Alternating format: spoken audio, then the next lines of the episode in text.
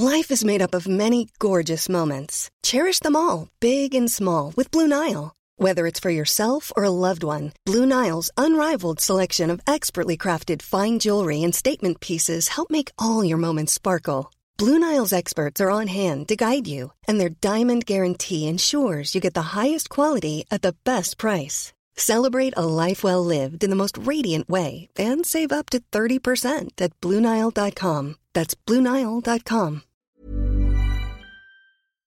Le jour où l'IA a dépassé l'artiste, le jour où Twitter a lancé le bouton Edit, le jour où l'iPhone a dépassé Android, c'est tout de suite dans le rendez-vous tech.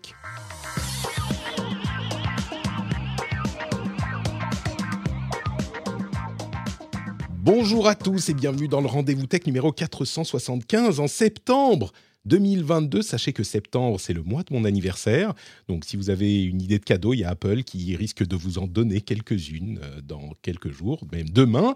Mais à vrai dire, le véritable cadeau, c'est aujourd'hui. Et c'est aujourd'hui parce que le plus grand rêve que j'ai dans le monde des podcasts se réalise de temps en temps. Et aujourd'hui, c'est un jour comme ça. C'est un jour où les Fabulous sont réunis dans mon émission. Les Fabulous, c'est Jérôme Kainborg, Cédric Deluca et Corben, les trois ensemble, l'équipe d'Applaud, tous ici. Bravo, merci d'être là. Comment allez-vous, messieurs? C'est incroyable.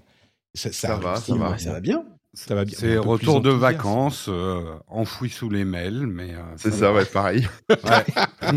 Donc vous êtes dit, euh, bon, je vais prendre, passer un petit peu de bon temps et aller dans le rendez-vous tech, pour une fois. On s'est dit, on va, on va s'en rajouter encore. Et... voilà, ouais. Mettons-nous un, un autre truc au planning.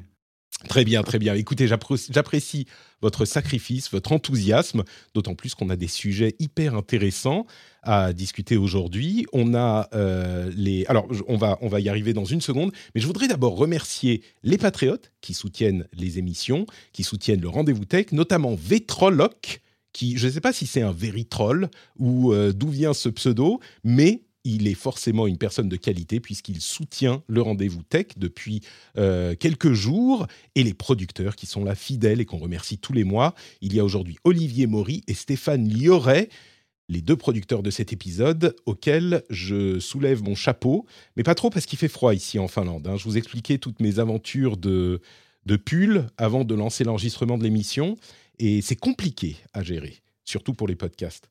Parce qu'en fait, je vais vous faire rentrer dans mon, dans mon intimité professionnelle. Je, je, je, vous ai déjà expliqué à vous trois. En fait, quand je commence les podcasts, ma température monte de genre 3 degrés en 10 minutes. Et du coup, j'ai super froid avant, parce qu'on est en Finlande, il fait genre 18 degrés dans la maison. Et, parce qu'il fait genre 3 degrés la nuit. Hein, ça y est, nous, on est, on est déjà en hiver. Mais du coup, après, je commence à avoir chaud. Il faut que j'enlève le pull. Mais en enregistrant un podcast, c'est pas facile si j'ai un pull que je dois enlever par la tête. Alors il faut que je mette un pull qui est plus léger, mais qui est un pull qui a un zip, une sorte de hoodie euh, pull. Et celui-là, je peux l'enlever discrètement sans que vous ne vous en rendiez compte euh, au micro. Et c'est celui-là que j'utilise maintenant et j'ai dû en changer juste avant l'émission. C'est compliqué de faire du podcast. Hein. Et pourquoi tu te mets pas un plaid? Voilà, comme, Un, petit vieux, sur les jambes, un petit plaid sur les jambes quand tu présentes l'émission, quoi. Écoutez, je eh vais réfléchir. Parce que vu qu'en petit vieux, tu t'y connais, Jérôme, euh, tu me donnes ah bah absolument. et, et oh, j'ai, tu crois que j'ai pris deux chats pourquoi Moi, c'est juste pour me réchauffer les cuisses. Hein. La vieille dame à chat. Exactement. parfait, parfait. Bah, écoutez, je suis bien content qu'on vous ait euh, tous les trois aujourd'hui. Euh, c'est des sujets, donc, comme je le disais, qui sont intéressant et presque philosophique. Donc euh, vous êtes les invités parfaits pour avoir ces discussions. Et on va se lancer tout de suite avec les deux infos qu'il faut retenir. Et la première d'entre elles mérite bien cette musique majestueuse, puisque, messieurs, dames, ça y est, c'est arrivé. Le jour où une IA a dépassé un artiste est arrivé. Et ça a provoqué tout un bordel dans les euh, cercles artistiques. Je vais vous expliquer ce qui s'est passé et puis on va en discuter. D'abord, euh, les faits. Il y a eu une image générée par une IA qui a gagné la première place dans un concours au Colorado, qui était un petit concours euh, dans, l'État du Colorado. qui n'était pas un gros gros concours d'État, hein, genre c'était juste au Colorado. Et l'image a gagné la première place. Euh, et je cherche comment changer mes scènes dans Twitch, Twitch je, auquel je dis bonjour, parce que mon, mon, Stream Deck marche plus avec Twitch, avec euh, OBS 28. Si vous avez des idées pour, euh, pour reconnecter le Stream Deck et, et, OBS, je suis preneur.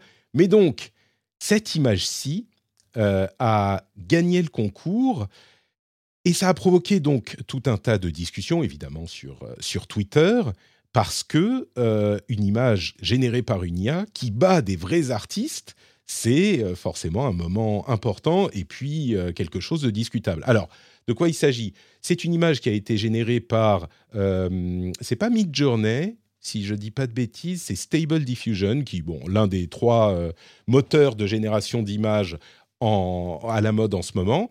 C'est assez beau. C'est une image euh, qui a été générée en, demandant une image de space opéra, mais ça a l'air d'être une image euh, peinture à l'huile, hein, vraiment détaillée.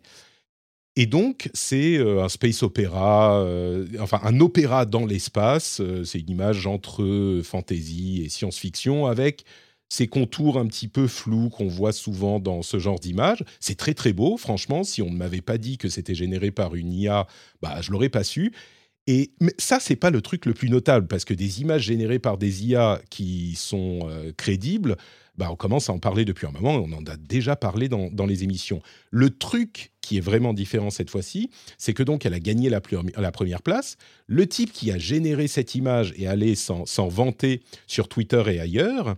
Et il y a des artistes qui ont relevé cette chose et qui ont dit, euh, qui, se sont dit, oui, c'est vraiment la merde, une, euh, une image générée par une IA a gagné le concours, etc., etc. Et donc, ça y est, les artistes commencent à être euh, mis au rebut. Bon, je, ça, j'extrapole un petit peu, mais il, disait texto dans le tweet, Yeah, that's pretty, pretty fucking shitty. Donc, c'est putain de, de pourri.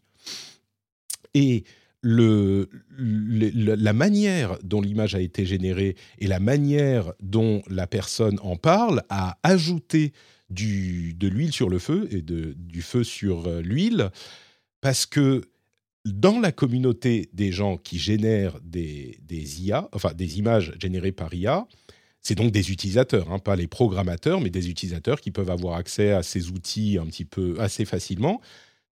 Ils se vantaient donc de sa, de sa victoire en disant ah, j'ai vraiment sué pour euh, faire le bon euh, prompt, donc la bonne demande à l'IA. Euh, et donc, ah, j'ai super, j'ai travaillé super dur et je suis bien content d'avoir gagné la, la, première place avec ce truc théâtre d'opéra spatial. C'était le, thread, visiblement, le, pardon, le, le prompt, visiblement, le créateur est un Français, puisqu'il a dit ça en français, j'imagine.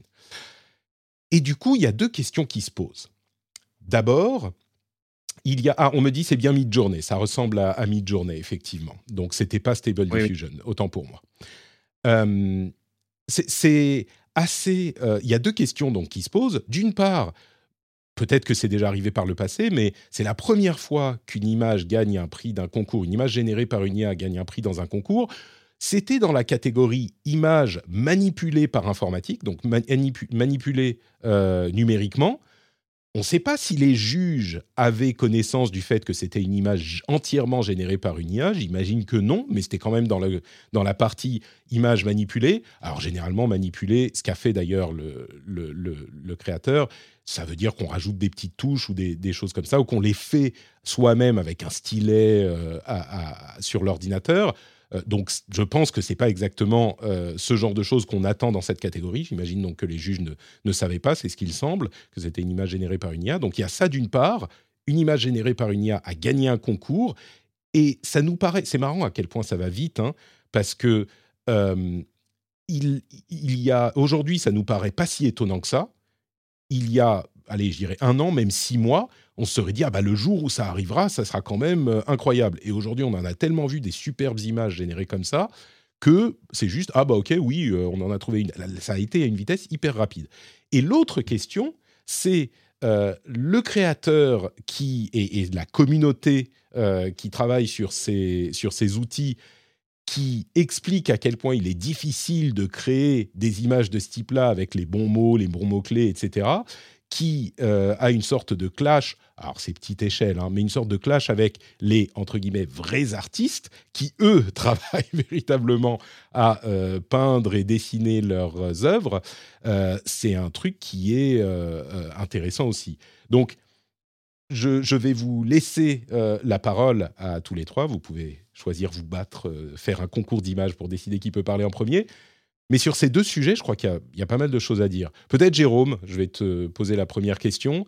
Euh, IA versus artiste, est-ce que c'est une question qu'on a déjà posée par le passé, mais qui là a un tournant vraiment concret? Bah, C'est vraiment une IA qui a battu des artistes dans un concours. Mm. Est-ce que là, c'est le moment où on peut dire, bah ça y est, là, on est à un tournant et c'est le moment auquel on peut pointer pour dire, bah oui, là, on, y est arrivé, quoi? Euh, personnellement, je pense que c'est un faux débat. C'est un débat qui est aussi vieux que la notion d'art, euh, sans faire de la, de la philo à la petite semaine, mais qu'est-ce qu'un artiste? Qu'est-ce que l'art? Est-ce que tu vois, il y a, deux mots que tu as employés dans la description qui sont intéressants le travail de l'artiste et la vision qu'on a du travail. On est formé euh, de, notre culture à reconnaître la valeur de quelque chose par l'effort que ça a demandé. En gros, un travail a plus de valeur parce qu'il a demandé des heures à un artiste qui met de la peinture sur une toile. Ça a plus de valeur qu'un artiste, par exemple, contemporain euh, qui euh, renverse un seau de peinture en disant bah ça c'est beau, ça j'affiche. Et en fait, l'art c'est pas du tout ça, euh, parce qu'à ce moment-là, par exemple, la photo n'est pas de l'art. La photo, on va dire qu'en termes pictural, ce n'est pas un photographe qui qui va mettre des pixels un par un sur un truc. L'art, c'est un choix, c'est de dire ça c'est beau, ça, ça véhicule quelque chose. C'est une émotion que je veux partager, je veux surprendre. Je pense même la démarche de faire une œuvre par IA fait partie d'une démarche artistique, puisqu'elle crée la polémique. La polémique est toujours au cœur de l'art aussi. Euh, Surtout quand c'est des nouvelles formes d'art en plus. Voilà, l'art contemporain euh, insiste beaucoup sur l'acte euh, artistique pas sur le travail artistique ou le ou l'artisanat artistique de je suis allé chercher mes pigments en haut d'une montagne au Pérou, ça m'a pris trois ans. Ça te fait pas un meilleur tableau en fait. Euh, je, je, sais que c'est difficile à appréhender. On a, on a souvent ce débat autour de l'art. Oui, la banane, la banane scotchée sur le mur. Bah, c'est ça, mais ça, ça, remonte même plus loin. Les impressionnistes étaient décriés. Euh, les... Mais, tu vois, mais je pense qu'un mec qui a soufflé du pigment de mammouth euh, sur une caverne autour de sa main, il y en a un qui lui a dit c'est pas de l'art ça. Et l'autre a dit si, moi je trouve ça beau quoi. Je suis désolé mon grand, mais moi je trouve ça chouette. Donc pour moi, mais, mais c'est typique de l'art. On, le voit beaucoup en art contemporain en ce moment. Effectivement, pour moi, l'IA n'est qu'un outil artistique. Euh, et vraiment, alors je suis peut-être un peu extrême, ça n'enlève aucune valeur à l'œuvre. Parce que, il le dit d'ailleurs dans le descriptif, il a quand même choisi ce tableau à présenter. Mmh. Et même si ça lui a pris deux secondes, choisir est un, un acte artistique. Parce que ce c'est pas une IA qui a décidé le tableau qu'elle allait présenter euh, au, concours. Je suis ouais, c'est bon, on n'en est peut-être euh, pas très très loin, hein, mais mais je suis assez d'accord avec ce que tu dis.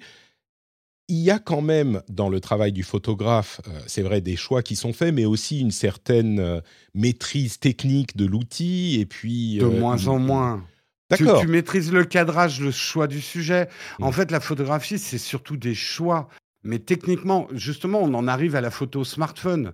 Tu as des photographes qui disent que c'est pas de la photo artistique sur un smartphone, c'est complètement faux. Même si ta photo est complètement assistée au niveau de l'exposition, les ISO et tout ça, le choix du sujet, le cadrage, donc le choix artistique, reste le tien. Bon, disons que euh, on a quand même une, amplitude de technicité qui se réduit quand on est assisté, et c'est un débat qu'on pourrait avoir, et puis on pourrait avoir le débat sur tout l'art, mais est-ce que vous ne trouvez pas qu'il y a quand même une étape qui est franchie avec euh, la question de, la génération par IA. D'accord, c'est quelque chose de différent, mais je pense que euh, y a une, une, une différence. Je me fais un petit peu, un tout petit peu. Et, et, même pas vraiment en même temps. Je pousse en disant que c'est l'avocat du diable, mais il y a quand même une différence de d'échelle entre je dois apprendre à maîtriser la technique, que ce soit le, la peinture ou même la photo, et je dois apprendre les bons mots à rentrer dans ma requête euh, pour générer une image. C'est, on, on, non seulement on supprime complètement la compétence technique, mais on facilite de manière euh, drastique le choix. Moi, j'ai fait par exemple quelques requêtes sur Midjourney. On essaiera de les mettre en, illustration euh, pour le podcast, si vous voulez aller sur, euh, sur le blog sur frenchspin.com pour les voir, j'ai mis the, day the, the, Day AI Surpassed the Artist ou un truc comme ça. Ça a donné des trucs vraiment qui pourraient être considérés comme de véritables œuvres d'art et j'ai vraiment rien fait du tout. Enfin, si, j'ai écrit une phrase. Donc, je suis d'accord qu'il y a une question de choix et qu'est-ce qui est de l'art, etc. Mais est-ce qu'on ne peut pas dire quand même que là, il y a une étape vraiment qui est franchie dans la facilisation de la création d'œuvres? Mais en fait, c'est un, un, débat autour de l'art. À ce moment-là, une banane scotchée à un mur, qui ne requiert aucune technique à part dérouler du scotch et coller la banane sur le mur de manière satisfaisante, à ce moment-là, ce n'est pas de l'art. Et mmh. d'ailleurs, le débat a lieu. Euh, et dans l'art contemporain, il est constant ce débat. Vrai. Euh, et qu'est-ce que l'art? Bah, C'est finalement une question qui fait partie de l'art. Parce que là, tu vois, tu nous montres trois images. Tu as choisi trois images à nous montrer. Quand même. Oui. Donc, euh, tu pourrais aussi décider, par exemple, de laquelle de ces trois images est celle qui t'a provoqué quelque chose? Mmh. Et on pourrait, pour retourner le truc, on pourrait euh, décider ah bah euh, je vais coller une banane ou euh, renverser un saladier ou jeter du, du, sucre partout sur la cuisine et décider que ça c'est de l'art ou ça c'est pas de l'art. C'est pas plus compliqué que de mettre des des Bien sûr, l'art ne se hmm. l'art et c'est une erreur commune, mais l'art ne se mesure pas à la technique pour arriver à une œuvre. Mais quand même, on est. Est-ce qu'on est devrait pas, est-ce qu'on devrait pas avoir une catégorie, peut-être un, comment dire, un, à se retrouver à mi-chemin, je perds mes expressions, et dire bon bah ces trucs-là devraient quand même être dans leur propre catégorie, une sorte de ségrégation artistique. Tu vois, les trucs générés par IA, ils sont dans la catégorie. Ok, c'est de l'art, mais ils sont dans leur catégorie. Et euh, les trucs où les gens prennent vraiment le temps de peindre avec leur petit pinceau euh, pendant des, jours et des jours, c'est une autre catégorie, c'est un autre type de travail. Mmh. Pour moi, pour moi c'est pas, pour moi, c'est pas de l'art. Euh, mmh. Ouais, ok, vas-y. Euh, Corben, il bah, sent que bientôt il y aura euh, les blogs écrits par des IA et il dit non, non, non, mais qu'est-ce que c'est Ah non, mais moi je suis pour, je, suis pour ça. En fait, non, non, je, non, je suis pour hein, ces trucs-là, je, je, suis fan. Mais pour moi, c'est pas de l'art, c'est de la génération d'images, euh, on va dire, assistées par ordinateur, donc c'est très cool. Euh, mais pour moi, l'art, c'est il y a une réflexion, tu vois? C'est faire passer un message etc. Donc si tu fais passer ton message en générant une image, enfin, tu vois, si la démarche, euh, elle passe par là, c'est cool. Mais si c'est juste générer une image pour générer une image, il n'y a pas de message derrière, tu vois? C'est, c'est un peu du random, Il y a pas d'intention, Il y a pas d'intention. Alors après, je sais qu'il y a beaucoup d'artistes ils vont chier sur une toile et après seulement ils vont trouver un, message ou dire voici ce que ça représente mmh. et tout. Mais en fait, parce que là, on pourrait l'interpréter hein, cette image avec le grand cercle de lumière et les trois personnages ou quatre personnages devant. tu vois, a posteriori, tu peux toujours. A mmh. posteriori, tu peux toujours interpréter. Moi, je te parle de ça si c'est fait a priori, quoi, juste avant. Mmh. Mais donc pour moi, c'est pas, enfin c'est très beau, c'est de l'art, oui, c'est de l'art, voilà, mais c'est pas de l'art au sens message, réflexion, etc. Quoi. Donc, après, les artistes qui, qui gueulent contre ça, je, trouve ça un peu bidon comme, comme façon de faire parce que. Ah, ils se sentent lésés un petit peu, je peux comprendre. Ils se sentent lésés, mais bon, là, en fait, là, ce qu'il faut plutôt s'interroger, c'est sur comment le jury a fait son choix. Est-ce que le jury a fait son choix sur le message? Est-ce qu'il y avait un message derrière ou pas? Mmh. Est-ce que c'était juste sur la beauté du truc? Si c'est purement la beauté graphique, euh, bah, c'est que les artistes, euh, qui étaient en compétition avec cette image, euh, ont fait des choses qui étaient moins belles, c'est tout, moins jolies. voilà, mais après le le risque aussi qu'il y a avec ces outils, c'est que ça va peut-être aussi, on va dire, mettre une espèce de de norme artistique, sur ce qui est beau, en tout cas sur ce qui est généré par IA et qui est reconnu comme beau. Parce que là, tu vois, il y a du clair-obscur, c'est noir, c'est enfin, voilà, il y a des Mmh. trucs un peu Oh, peu elle est objective je pense qu'objectivement, elle est assez belle cette image, Elle est elle est très, très belle, mais mmh. heu mais heu, mais peut-être que, bah, moi je trouve ça bien parce que peut-être que les artistes vont commencer à peut-être à se à réfléchir un peu plus sur, heu, soit qu'est-ce que c'est que faire de l'art, soit, heu, comment faire des choses Mmh. plus jolies que ce que font ce que Ce ce que fait font les quoi. IA. Il y a il y a une autre question qui se pose je pense que les artistes réfléchissent déjà beaucoup sur sur ce qu'ils Oui, font et oui, sur bien eux-mêmes, sûr. mais il y a une autre, enfin deux 2 autres questions qui se posent. L'une qui est la question de la technique parce que je ne sais pas si, heu, certains d'entre vous, les auditeurs, ont pris le temps d'aller voir sur Midjourney qui est facilement accessible, qui est celui l'outil qui a été utilisé ici, qui passe par, heu, par, heu, Discord. Il disait le le le le créateur, «J'ai vraiment trimé pour obtenir une requête qui donne quelque chose d'intéressant». Il faut avouer que quand on voit passer les requêtes des gens, c'est pas facile. Heu, il y a une certaine une sorte de technique, je contredis un petit peu ce que je disais tout à l'heure, un petit peu intentionnellement, mais il y a une sorte de technique pour trouver les bonnes requêtes avec les bons mots-clés pour obtenir une image qui va, heu, correspondre au résultat que tu veux obtenir. Alors, c'est pas, heu, comme, apprendre pendant 10 ans à manipuler du pinceau et et des pinceaux et de l'aquarelle, mais hem, il y a quand même, heu, c'est pas juste qu'on y va, on tape une phrase et c'est et Oui, on obtient vrai. truc. Il y a quand même une certaine, heu, une certaine, technique là-dedans et c'est ce que mettent en avant ces gens-là, ce que je peux comprendre quand quand on l'a testé. L'autre aspect, c'est sur quoi ça a été entraîné, qui est aussi une, question qui est, mi-philosophique, mi-légale et dont on avait déjà parlé, qui est, bah, ça a été entraîné sur des images, disponibles, en libre accès sur internet souvent et on a vu des études qui montrent que, heu, une immense partie vient de, heu, certaines sources spécifiques, heu, qui sont, disponibles, mais qui sont donc le travail d'autres artistes. Mais ça, on en avait déjà Ouais, mais parlé, c'est comme un artiste qui s'inspire de Et ce qu'il oui. voit autour de lui. Eh, est-ce Oui, que ouais, en plus, est-ce que c'est pas un débat qu'on a déjà eu lieu avec l'arrivée du hip-hop, de la techno et tout ça, où Mmh. on crée de la musique avec de la musique Ouais, des déjà existante? Ouais. C'est la même chose, Oui, mais c'est exactement ça, hein. ouais. Heu, du coup, Cédric, heu, si on éta on on élargit un petit peu la question, là, la première étape, c'est les images. À vrai dire, c'est pas vraiment la première étape parce que dans le texte, on a déjà réussi à créer des Il y a eu des déjà de la textes musique aussi, crédibles. hein. Il y a il y a de la musique aussi, Mmh mais du coup, heu, moi, je place le le marqueur ici à à cette étape. Je sais pas si je le mentionnais, mais il a gagné 300 hein, le type, donc c'est pas non plus, comme je le disais, un un grand concours. Mais, heu, je place le marqueur là parce que c'est symbolique, mais on est en train d'arriver dans un monde où une IA peut vraiment générer des des œuvres dans plein de domaines différents qui sont, on va dire, dans la même catégorie, dans la même, heu, ligue que des Mmh mh. œuvres générées par des des artistes humains. Hem, que que sera le monde de demain quand on a ce Non, mais genre en de fait, je pense que non, mais en fait, je pense que c'est toi qui le disais, mais dans ce genre de concours d'images modifiées numériquement, l'IA est un outil qui est différent de Photoshop, hein. Bien que Photoshop embarque quelques algos quand même, mais mais l'idée globale, c'est plutôt de dire, elle devrait être, dans un concours d'images dégén générées par IA, en fait. Mmh. C'est c'est comme si au tennis, d'un coup, on se on se mettait à avoir des joueurs qui jouent, en double et d'autres qui jouent en simple, enfin, on peut Ou ou alors un plus joueur qui en joue fait. contre une machine, qui a une raquette à la main et qui a des capteurs ça. qui peuvent choper chaque, Exactement, qui ouais, chope des balles à 300 kilomètres/heure alors ouais. qu'humainement, c'est pas possible, en fait.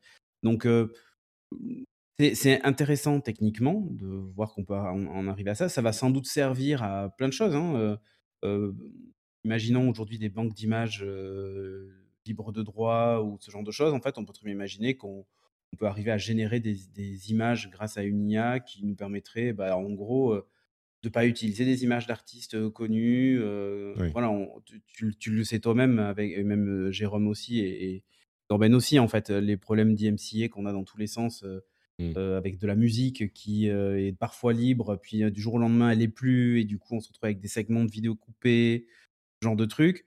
Puis on a une IA qui génère de la musique, totalement random à partir de mots-clés que nous, on a tapés, qui n'est pas déposable et cetera. Ça peut régler, en fait, certaines problématiques. De là à changer le monde, juste parce qu'une IA est capable de nous pondre une, certes très belle, toile, je suis pas certain, en fait. C'est Ouais, on on est plus dans la prouesse technique, tu vois? Dans on sait faire. enfin, les machines savent faire, on a entraîné le modèle, Mmh. etc. On a la techno pour. Heu, regarder les applications et les cas d'usage, en fait. Est-ce que vraiment ça va mettre les artistes au chômage? Je crois pas, en fait. Je Bah, Moi, Alors, je, je suis pas je- persuadé. euh, si je peux juste Ça va euh, peut-être rendre un certaines truc. choses accessibles, mais voilà. Moi, Mmh. moi, je pense que ça mettra pas euh, les artistes au chômage. Par contre, tout ce qui est artisan de l'image, les illustrateurs, comme tu le disais très bien, de moi, moi j'ai fait un métier avant de, de- de faire toutes ces conneries sur YouTube. j'ai fait un métier où j'achetais des photos à des photographes et des illustrations à des illustrateurs qui avaient une technique et qui faisaient un travail d'artisanat. Euh, ces gens-là vont disparaître. Et ça, c'est très inquiétant. C'est-à-dire qu'aujourd'hui, et on l'a déjà vu, hein, moi j'ai un collègue qui est encore dans le métier, il m'a dit pour la dernière plaquette pour une banque, on a pris des visages générés par ordinateur pour plus avoir à payer des mannequins, des photographes et tout ça, parce que le- ça c'est au point. Et tu fais un catalogue de vacances, tu veux des illustrations de palmiers, tu vas plus te faire chier à faire travailler un illustrateur. Mm. Tu vas passer par une IA qui va te le faire. Donc c'est plutôt ces métiers-là. Après, un artiste, euh, c'est autre chose l'art que l'artisanat. C'est deux choses différentes. Les, les deux mots n'existent pas par hasard. C'est un autre besoin. Euh, si cette image vous a généré une émotion, et moi, elle m'en a généré une, je trouve que cette image est très belle. Euh, et je trouve qu'il y a quelque chose de profond dans cette image. Moi, ça m'a rappelé euh, Fondation et tout ça. Enfin, Mm, je trouve qu'il y a quelque chose. Finalement, est-ce que c'est pas le plus important? Parce que les compétitions d'art, on sait ce que ça vaut. On s'en fout en fait d'une compétition d'art. Comment on juge l'art? Enfin, il y a plein de questions phys- métaphysiques autour de l'art à se poser autour de ce tableau. Mais, mais Ouais. c'est c'est- le fait même que de l'IA l'appeler un prend un tableau. char à voile ou pas? Enfin, voilà, Ouais. ce genre de trucs, quoi. Ouais. Moi, moi, ce, que, ce que je dirais, c'est que euh, toutes ces questions sont importantes, évidemment, et, et c'est important de les traîner, de les traiter, pardon, de les traîner euh, be- beau euh, euh, Freudian sleep, comme on dit en français, le sleep de Freud.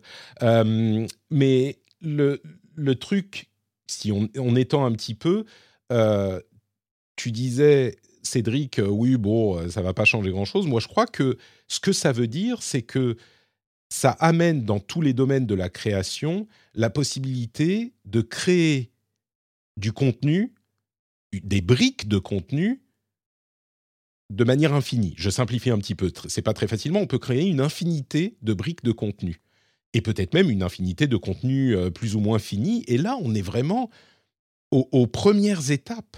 Euh, on peut Oui, tout à fait imaginer, par exemple, euh, ne plus aller chercher dans des banques d'images, par exemple, aller chercher des images Ah oui. existantes, mais créer une, faire une requête, et je dis on veut imaginer, c'est exactement ce qui se passe, faire une requête, et puis obtenir le résultat et l'utiliser. On, y- on y pensait d'ailleurs, nous on a une, cette problématique en tout petit, en mini, avec les émissions, on a une illustration qui est utilisée uniquement sur le blog et puis sur Twitter, et à chaque fois on va chercher sur euh, bah, les Pexels, les Pixabay, les endroits, les banques d'images gratuites, euh, une illustration qui correspond, et on en parlait avec Fanny, on se disait, bon, bah, peut-être qu'on pourrait utiliser euh, ce type d'outil. Alors c'est encore un petit peu abscon.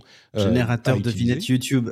mais Ouais, exactement. bah, tu sais, on n'en est pas loin. hein. Mais on peut, mais exactement, on est à la porte de, on prend des briques et le travail du, peut-être d'illustrateur va se transformer en arrangeur de ces briques ou choix de l'image générée qu'il faut, peut-être la retoucher un petit peu, faire des bonnes requêtes comme il faut. Et on n'est pas loin de, je sais pas moi, par exemple, euh, générer un podcast. Je vais prendre mon cas. On va pas parler de Corben, on va le laisser tranquille avec son, son blog de qualité. Mais pour des podcasts, on pourrait dire bon bah on prend euh, tel et tel et tel article, on fait un résumé par IA parce que c'est possible, et puis on le lit ou même on fait un résumé expliqué, et puis on le fait lire par une IA, et puis on met une musique euh, générée par une IA avant, puis on upload automatiquement ça sur le podcast. Franchement, on n'est pas du tout loin de pouvoir le faire.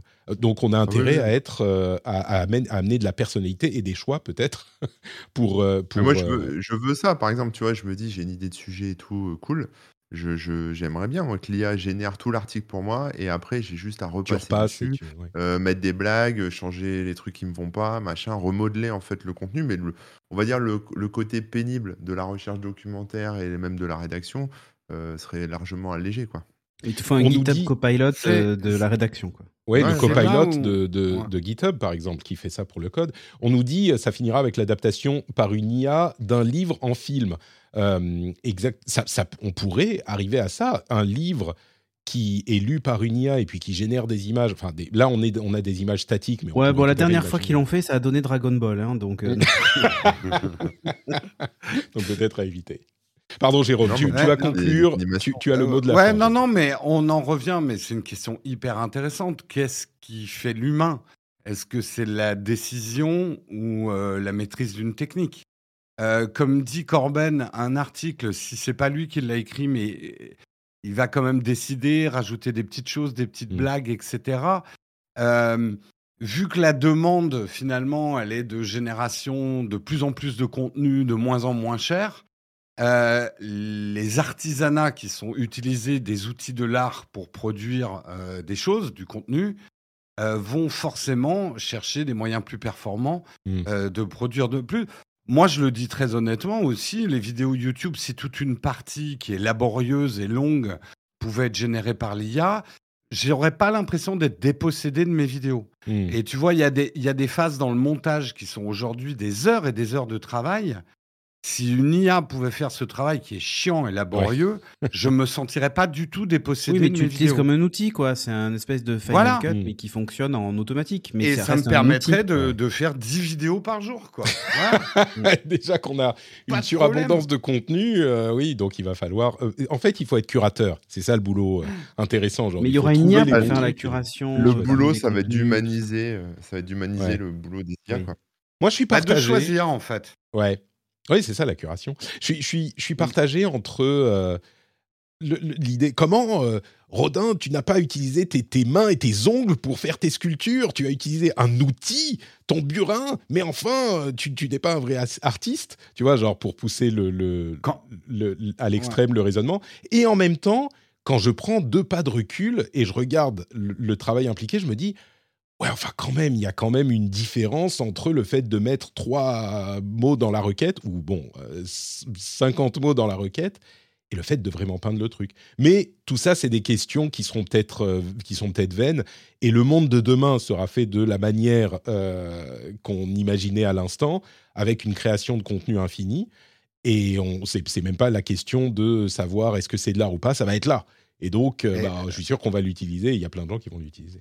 Euh, On on serait- on- on n'est pas choqué de savoir que, par exemple, les peintres de la Renaissance, les trois quarts de leurs tableaux, c'était leurs assistants hein, Ouais, qui peignaient. tout à hein. fait, ouais. Hmm. Euh, donc, euh, moi, moi, honnêtement, je pense que c'est un faux débat. Mais par contre, bien. ce Bon, ben, moi, qui je vais est- pas demander à Siri de peindre un truc, tu vois.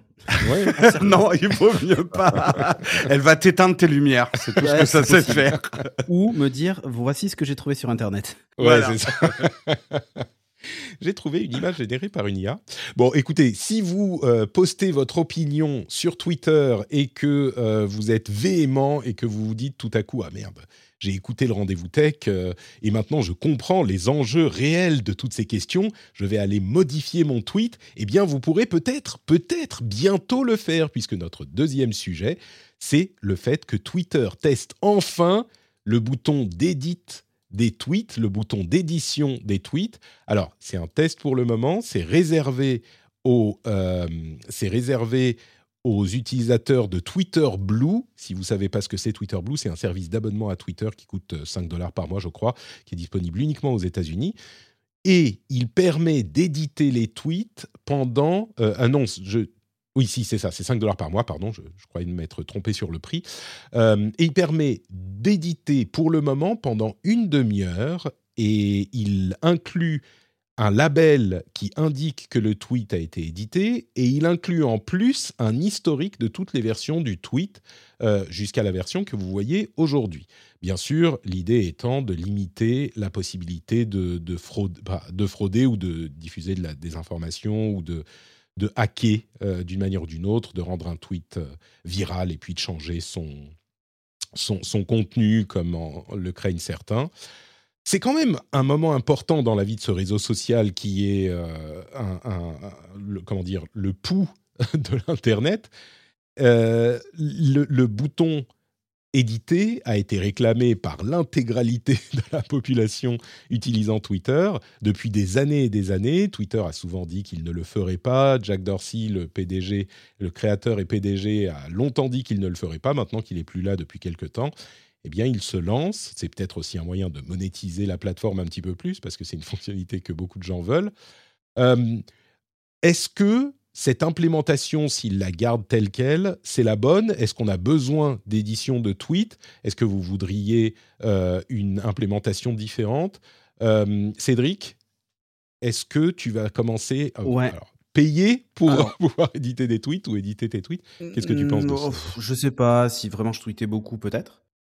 Mais moi, je trouve que la fonctionnalité telle qu'elle est implémentée là aujourd'hui est dangereuse. Je fais partie des gens qui pensent que voilà, tu balances un truc, c'est retweeté, puis là tu modifies ton tweet, même s'il y a écrit le edited dans un coin pour signifier que ça a été modifié. Tu peux dire totalement l'inverse de ce que de ce que tu voulais dire. Je pense qu'il n'y a pas de système simple pour ce truc-là. En général, le bouton edit, les gens le voulaient non pas pour modifier le sens de ce qu'ils disent, mais pour régler une coquille orthographique ou voilà ce genre de choses. Hein. C'est vraiment mmh. ça en fait l'idée. donc limiter au nombre de caractères aurait pu être pourquoi pas la solution. C'est genre tu peux modifier ou genre 10 caractères et pas ou, ou, 10 bah, mais pas. Hein. Ça veut dire que tu as fait 10 fautes en 140 caractères, c'est que bon vraiment ton problème c'est plutôt le Becherel. mais tu, tu vois, il n'y a pas un bouton Becherel. Mais, mais si c'est 5 caractères, tu vois, parce que même avec 5 caractères, tu peux juste rajouter un note dans un tweet et dire l'inverse en fait de ce que tu mmh. voulais dire, tu vois, en anglais. Donc, euh, comme dans Note Patrick. Donc, euh, et oui, Note Patrick est l'inverse de Patrick, vous le savez. Eh ben, exactement. Donc, euh, Donc ça veut dire qu'il est méchant, moche, ou j'aurais dû dire. Ouais, moi, moche et Note Patrick. Mais le, l'idée l'idée de base pour moi enfin modifier le, tweet parce qu'il y, y, a un problème d'orthographe je trouve ça tout à fait légitime je pense que l'implémentation telle qu'elle est faite aujourd'hui, par contre, est dangereuse. Voilà, ma conclusion, c'est. Euh, enfin, je paierai pas pour ça, c'est mmh. sûr. Et je trouve même que c'est dangereux. Voilà, simplement. Je trouve euh, que c'est hyper maladroit. Twitter, franchement, je, commence à en avoir ras-le-bol. Il y a une polémique par semaine autour mmh. de, ce réseau social. Ça devient vraiment ultra pénible. Ne serait-ce que par l'annonce de tout un tas de choses. Ouais, mais ça date pas d'hier, mais tout le monde est en train de se mettre à la page sur les autres réseaux. Alors, pas totalement, hein, mais Twitter reste quand même encore le, seul endroit où c'est mmh. encore le, Far West absolu sur absolument tout. Alors, mmh. c'est bien en même temps parce que c'est encore un espace de liberté où on peut dire ce qu'on veut, mais je trouve que les, gens qui enfreignent la loi, on les entend un peu trop par rapport aux gens qui. Bon, ça à la limite, c'est un autre, c'est un autre débat d'ailleurs. On peut en, en, parler un petit peu plus tard. Le bouton edit justement pour faire du pour faire du phishing, pour faire enfin du scam, tout, ce genre de conneries, c'est parfait quoi. Mmh. Alors moi, c'est une, une idée que mettent en avant certains experts en sécurité. Il y a quand même, bon tu le mentionnais, mais il y a le petit label édité à tel moment, et puis on n'a que 30 minutes.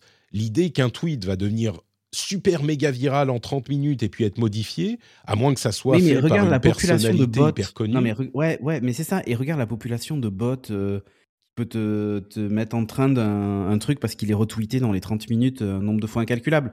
Enfin, pendant les élections, par exemple, c'est là où le plus, mmh plus. Oui, mais enfin, il y a quand même le label édité. Tu peux voir les tweets d'avant, non? Ouais. Mais est-ce que, Corben, tu vas le voir? Est-ce que Corben, tu trouves aussi qu'il n'y euh, a pas assez de, restrictions, de limitations? Tu veux, euh, c'est un petit peu la, la, la, comment dire l'inquisition euh, avec Cédric. Tu ne peux avoir que cinq caractères que tu peux modifier. Bah, en fait, moi, moi, si, si je prends juste un besoin que j'ai, c'est vrai que quand, je, quand tu fais une faute de frappe, là, tu as, 50 000 personnes qui te tombent dessus pour te dire que tu es un abruti parce que tu as oublié un S, un mot. Donc, ce qu'il faut faire, c'est supprimer le tweet et le recréer. Donc, c'est relou parce qu'après, les tweets, tu sais, des fois, ils partent, moi, ils partent sur Facebook et tout. Donc, ça demande. Mmh. C'est vraiment pénible, quoi. Souvent, je supprime le tweet et je le refais plus, quoi, tu vois? C'est ça part aux toilettes. Mais après, j'ai pas, j'ai pas poussé la réflexion, plus loin que ça. disons côté pratique, ça me serait pratique. Pas au point, effectivement, de modifier, de de tout changer dans un tweet, mais juste de corriger une coquille, ouais. maintenant, je pense que ça devrait être limité, peut-être en temps, tu vois? que tu puisses Bah, c'est limité à 30 minutes. C'est peut-être un Ouais, voilà, bon, bah, je je le savais pas, mais voilà, OK. Sur 30 minutes, bon, voilà, c'est pas mal. Mais après, effectivement, pour, pour manipuler des trucs, tu pourrais, euh, quelqu'un pourrait par exemple pirater un, compte Twitter, hein, ça s'est déjà vu, et puis aller changer euh, euh, des choses qui ont été dites bien bien avant pour après, après va prouver que, enfin tu vois. Bah, va prouver. Non, mais je, je comprends les préoccupations, mais comme on le disait, 30 minutes, peut-être qu'ils le réduiront. hein, peut-être que, que, que Cédric a raison et que 30 minutes, c'est trop long. C'était d'ailleurs- l'une des préoccupations. la durée était trop longue quand on parlait de, de messages envoyés par iMessage euh, qu'on peut supprimer. Bon, c'est un- une chose un peu différente, mais peut-être qu'ils réduiront, ils réduiront la, la durée. Euh, mais il y a quand même le, le label édité. Tu sais qu'est-ce qui a été modifié, à quel Oui. moment? Euh, bon, c'est quand même relativement, relativement restrictif, je trouve. Euh, Jérôme, je suis le, le seul à être satisfait des mesures en question. Non, non, toi, tu moi, alors je, je vois les dangers et euh, t'as toujours des gens mal intentionnés qui vont trouver des failles, que tu mettes 5 minutes de délai ou 30 minutes de délai. Je trouve que 30 minutes, c'est un peu long. euh, parce que Mm. ça permet de complètement reforger ton tweet pour réagir. euh, si les gens le retweetent pas, bah, comme, comme disait euh, Cédric, tu mets un note devant et tu changes complètement le sens d'un tweet. Dans le cas politique, ça peut être dangereux. Néanmoins, moi, je me mets à la place et tu vois, moi, je euh, je parle pas en tant que Jérôme Kenborg, mais au niveau de l'entreprise. Euh, euh, quand on- tu mets une mauvaise URL ou tu as fait une faute d'orthographe sur un tweet qui est sponsor ou quand tu es dans le cadre d'une OP, bah ouais, mais c'est des petits incidents industriels qui sont pénibles et chiants. Après, j'ai envie de dire, est-ce qu'il ne faut pas apprendre aux gens aussi à relire avant d'appuyer sur le bouton euh, Ouais, ça c'est un peu. Oui, c'est pas le complètement sait, tout le monde con, le mais, il y a toujours des, fau- des fautes qui passent euh, quand Non, mais là aussi, je vais faire mon vieux con, mais moi, je travaillais dans la pub. Je peux te dire que si une faute d'orthographe, elle se retrouvait sur les affiches quand, chez l'imprimeur et que tu avais imprimé un million d'exemplaires, bon, bah, tu n'avais pas une fonction corrigée. Ah, Donc, bah, quand cherche tu es le une bouton edit, entreprise, là. voilà, quand, quand, quand tu es une entreprise qui fait de la pub sur Twitter, bah, peut-être apprends à relire avec plusieurs personnes avant de balancer ton tweet avec l'URL complètement pété du cul, quoi.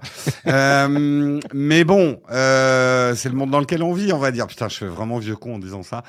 Euh, mais non, ouais, je, je, vois la, je vois la nécessité, comme Corben, tu tweets un truc, moi j'ai pas des problèmes d'orthographe, mais j'ai des problèmes de grammaire, euh, j'ai toujours des fautes de liaison, et que tu te prends une flopée de correcteurs orthographiques là, qui attendent que ça, qui sont à l'orée du, du bois de Twitter pour te sauter dessus, c'est pénible, ça détériore ton message, et comme Corben, je préfère effacer, et puis Mm. euh, zou, on passe à autre chose, Ouais. ce qui est pas toujours possible en plus. Ce que, ce que je dirais, pour aller un peu dans le sens de Cédric quand même, euh, du coup, euh, encore une fois,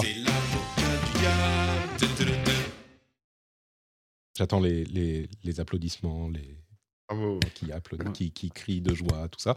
Euh, pour aller, non, pour retourner dans, dans le sens de Cédric, peut-être que je me trompe, mais l'utilité de la correction. En fait, il y a deux raisons pour lesquelles on peut vouloir euh, le, le, le changement de tweet, l'édition de tweet. Le premier, comme vous en avez beaucoup parlé, c'est les fautes d'orthographe ou de grammaire. Généralement, ça, on va dire, allez, euh, 5-10 minutes, ça devrait plus ou moins suffire à cette, euh, à cette euh, fonction. Je crois. Ah, peut-être 30 minutes, peut-être qu'ils le réduiront, mais bon, là, la fonction est plus ou moins remplie. L'autre euh, utilité du truc, c'est quand on s'est trompé ou quand on veut nuancer ce qu'on a dit ou quand on veut euh, changer un petit peu le, le, le, message, mais avec, on va dire, de bonnes intentions. Parce que combien de fois on a tweeté un truc et puis on s'est rendu compte qu'on s'était trompé ou quelqu'un nous a expliqué que c'était pas exactement ce qu'on avait vu ou simplement on était énervé et puis, euh, bon, dans ce cas-là, peut-être qu'on qu'on peut le supprimer, ça m'est arrivé une ou deux fois. Mais dans ces cas-là, les 30 minutes, ça suffit pas parce que généralement, on, redevient un humain normal euh, après s'être énervé. Ça prend quelques temps pour se calmer ou alors pour comprendre ce qu'on a mal compris avant de tweeter, bah, ça prend un petit peu plus de temps. Et là, ça n'aide pas. Ce qu'il faudrait, ça serait peut-être un truc euh, comme ajouter une note à un tweet. Il y a beaucoup de gens qui avaient suggéré cette idée que je trouve pas bête. C'est-à-dire qu'il y a le tweet et puis un petit bouton euh, ou une petite euh, addendum ou un petit, un petit ajout euh, qui, qui explique un petit peu le contexte ou qui rajoute une explication à ce qu'on a fait, euh, ce qu'on voulait dire dans le tweet. Ce qui d'ailleurs, l'addendum devrait pouvoir être édité lui aussi, donc ça complique un petit peu les choses. On peut faire Mais- des threads. Mais quoi, pardon? On peut faire des threads. Des threads, oui, mais les threads, tu sais, tu sais jamais exactement comment il est organisé. Et puis peut-être que tu as fait un thread et que c'était au début du thread que tu veux expliquer que tu t'es planté, parce que ton thread de, de 15 tweets, bah, personne va aller au bout pour voir le 16e où tu expliques que le premier était pas bon. Euh, mais, mais dans ce cas-là, en gros, ce que j'essaye de dire, c'est qu'effectivement, l'utilité que je vois là, c'est pour corriger les, euh, les fautes et si on va corriger les fautes, bah, pouvoir complètement changer le tweet, c'est pas forcément nécessaire. Et 30 minutes, c'est un peu long. Donc je comprends un petit peu ce que, ce que dit Cédric. Maintenant, ils sont en train de tweeter, de tweeter. Ils sont en train de tester la fonctionnalité et, ça se trouve, ils vont avoir tous ces retours-là. Ils veulent essayer quand même de voir ce que ça donne. Et peut-être que quand elle arrivera en production, elle sera un petit peu différente. Mais... Imaginez Donald Trump avec cette fonction edit, on aurait ah pas eu le couvre-feu. Mais même, je sais pas, parce qu'encore une fois, on a, on a la, la mention éditée, on a l'archive le, euh, de tous les tweets disponibles facilement de toutes les versions. Moi, je pense que c'est. Oui, mais Patrick, peu de gens vont vraiment aller voir l'histoire. Les, les, gens prennent des fractions de secondes pour euh, décider ce qu'ils croient, ce qu'ils suivent, etc. Ouais, mais... et, Cédric a complètement raison. Il y aura des gens type Donald Trump et des gens qui ont très bien compris comment fonctionnait qui vont booster leur tweet avec une bonne phrase bien polémique au début, et puis après adoucir leurs propos euh, pour être politiquement correct. Moi, mais je... personne va aller voir l'archive. Non, je suis pas d'accord. C'est pas personne. Il y a des gens qui vont pas aller hmm. les voir, mais ces gens-là n'auraient pas besoin de la circonvolution de l'édition de tweets pour se laisser convaincre par ce genre de message. Euh, ils hmm. sont déjà à, galoper quand euh, les, les, messages tu vois, euh, inflammatory. Quand Thomas Pesquet dit qu'on n'a jamais été sur la Lune, quoi, tu vois. Par exemple. de vous, là. mais bon. Bah, vu que la Terre est plate, de toute façon. Euh, bah, c'est ça, voilà. Hein, tu vois, quand tu navigues dans ce genre de sphère, t'as pas besoin d'un bouton édité pour euh, faire courir les gens avec la désinformation. Et Dieu sait que la désinformation est un danger que je, je, je, je comment dire, que je crains et, dont j'essaye de parler euh, régulièrement. Et c'est pas c'est pas le bouton éditer en 30 minutes qui va vraiment avoir un impact là-dessus. Moi, j'y crois pas. Maintenant, peut-être que je me tromperais, hein, mais, euh, mais ça, je pense pas que ça soit un danger à ce niveau-là. Euh, c'est comme les chercheurs en sécurité. Il n'y a pas l'intégralité de la population qui va chercher les problèmes dans les logiciels, dans l'écriture des logiciels et la manière de les hacker. Mais quand une personne trouve le truc, bah, ça se répand et on comprend le problème. Là, tout le monde va peut-être pas aller voir tous les, tous les, toutes les versions du message. Euh, et, mais bon, c'est quand même un petit peu plus facile que d'aller chercher des failles dans des logiciels. Euh, dans des logiciels. Mais euh, il y aura suffisamment de gens qui le feront pour pointer du doigt les problèmes. Mais, moi, je trouve que Cédric a complètement raison. Et s'il y a quelque chose à retenir de ces 20 dernières années, c'est que une minorité de gens trouvent toujours des manières de détourner les outils les plus positifs qui existent au monde, mmh. et c'est eux qui triomphent à la fin. Et Twitter, euh, pour moi, 99% des gens sur Twitter sont des gens bienveillants et qui pourraient faire euh, de Twitter le plus beau et le plus pur des réseaux sociaux au monde. Mais le 1% qui a trouvé comment faire et répandre le mal avec triomphe aujourd'hui. Et c'est mmh. ça le problème pour un designer aujourd'hui de n'importe quel produit Internet.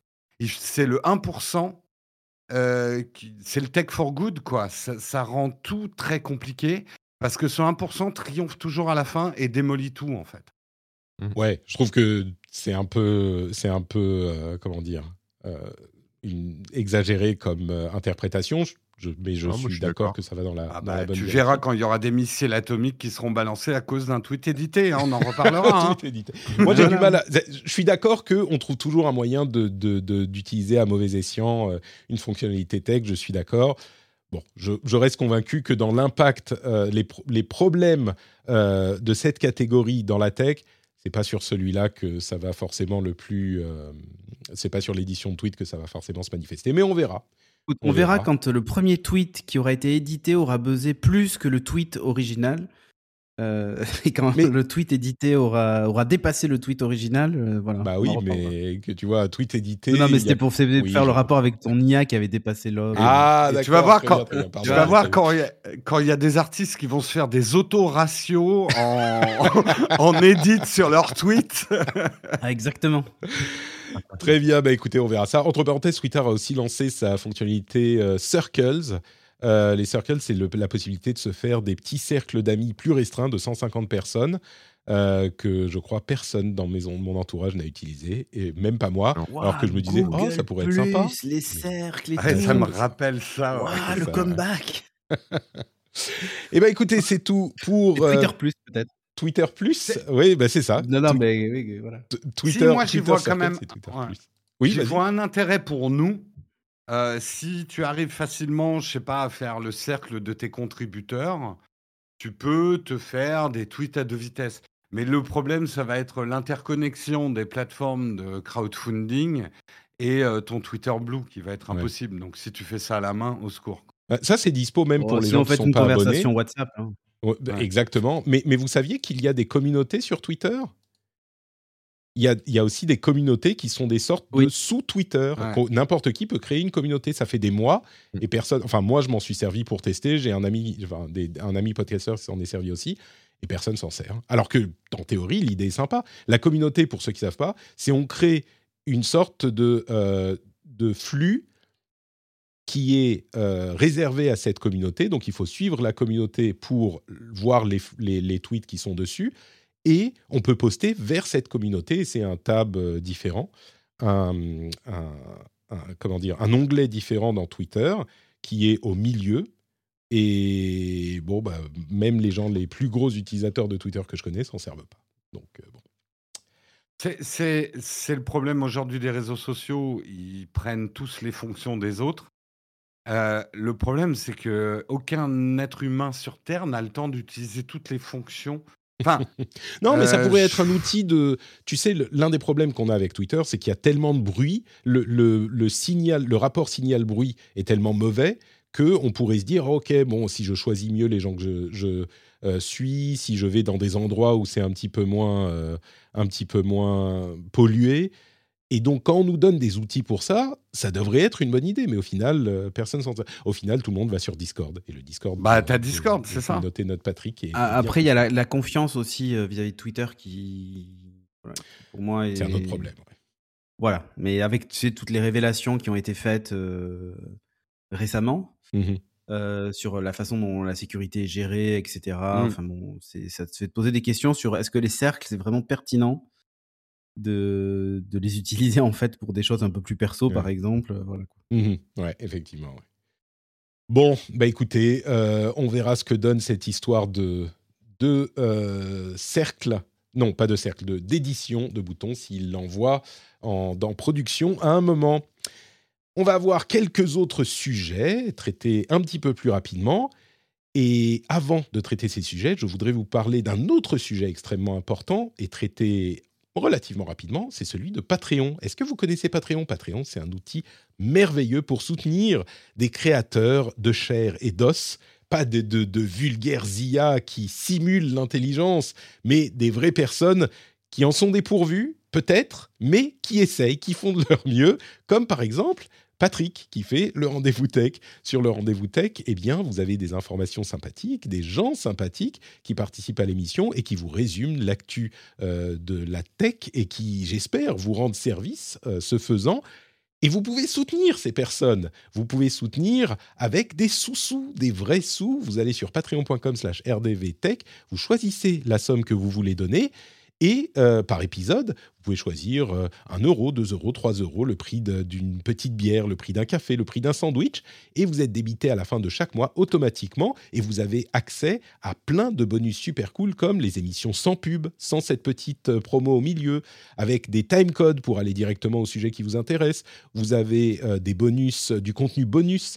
vous avez l'accès à des sections, des, des bonus sur le Discord qui est super cool. Si vous allez au niveau 2, vous avez accès à des sections euh, super secrète du Discord où on discute de plein de choses. Bref, le plus important à retenir de cette discussion, c'est que si vous voulez soutenir l'émission, eh ben c'est le moyen de le faire, patreon.com slash rdvtech.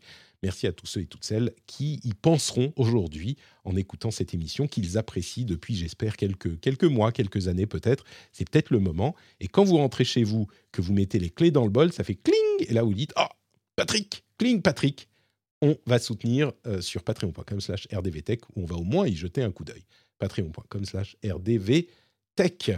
Et d'ailleurs, je vais vous faire un petit after show sur une société de fourniture d'électricité qui a limité la température du thermostat de ses clients pour des raisons euh, plus ou moins justifiées. On va voir ça. On n'a pas eu le temps d'en parler là, mais je pense que c'est une question intéressante, presque philosophique là encore.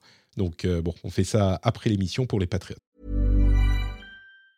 If you thought the only way to get a more defined jawline with natural-looking results was through surgery, think again. Juvederm Volux XC is a non-surgical injectable gel filler that improves moderate to severe loss of jawline definition and can help you achieve natural-looking results with little downtime. Even better, this improved definition lasts up to one year with optimal treatment. No maintenance required. Improve jawline definition for a smooth, sculpted look with Juvederm Volux XC. For important safety information and to find a licensed specialist, visit juvederm.com. That's J U V E D E R M.com. Not for people with severe allergic reactions, allergies to lidocaine, or the proteins used in Juvederm. Common side effects include injection site redness, swelling, pain, tenderness, firmness, lumps, bumps, bruising, discoloration, or itching. There's a risk of unintentional injection into a blood vessel, which can cause vision abnormalities, blindness, stroke, temporary scabs, or scarring. Talk to a licensed specialist to find out if it's right for you.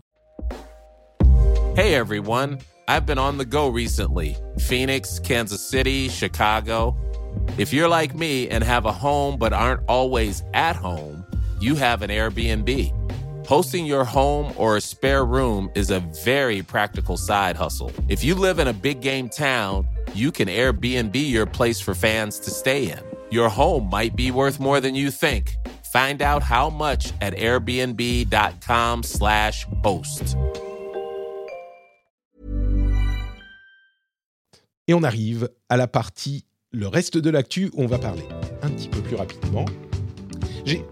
On n'a pas parlé d'Apple encore, mais on va parler d'Apple avec une information, là aussi une étape franchie, c'est l'épisode des étapes franchies, avec aux États-Unis spécifiquement, aux États-Unis, on a Apple, dans le, marché des smartphones euh, utilisés, eh bien, les iPhones ont dépassé Android pour atteindre plus de la moitié des appareils utilisés dans le pays. Ah, il y a plus, il y a plus de 50% d'iPhone dans le marché des smartphones utilisés aux États-Unis en ce moment. C'est le niveau le plus haut qu'a atteint l'iPhone depuis son lancement. Il était à 35% en 2019. Euh, donc en trois ans, ça, ça a pas doublé, mais enfin on est passé de 35 à, à 50. C'est vraiment un- un- une étape euh, hyper importante, je trouve. C'est assez incroyable qu'on arrive à ce niveau. On ne parle pas des, appareils haut de gamme. hein. On ne parle pas, ce qui est d'ailleurs depuis longtemps, hein, Apple a complètement capturé le marché des téléphones haut de gamme qui sont les plus lucratifs. Mais là, on parle de tous les appareils. C'est intéressant parce que Google a... Il y, a- plusieurs choses qui sont arrivées depuis 2019 euh, et qui, qui commençaient depuis quelque temps d'ailleurs. Google a, semble-t-il, un petit peu abandonné l'excitation autour d'Android.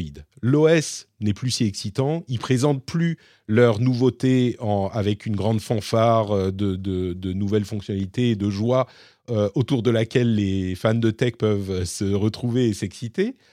Euh, et on, on me pose la question dans la chatroom, donc je vais répondre.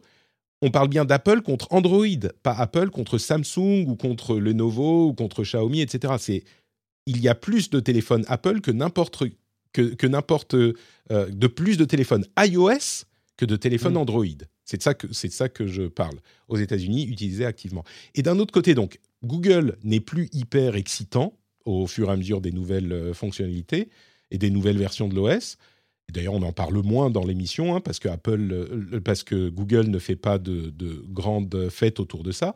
Et d'autre part, euh, Tim Cook et Apple ont quand même euh, carburé à fond sur les iPhones. Bon, ils sont pas incroyables, c'est des évolutions itératives comme du côté d'Android d'ailleurs, mais tout ce qu'il y a autour, que ce soit les smartwatches avec l'Apple Watch qui est quand même un énorme succès, les AirPods qui sont pour moi le produit le plus euh, important, j'exagère à peine, euh, de ces dix dernières années. C'est vraiment un produit qui a changé la manière dont on appréhende une partie de l'industrie.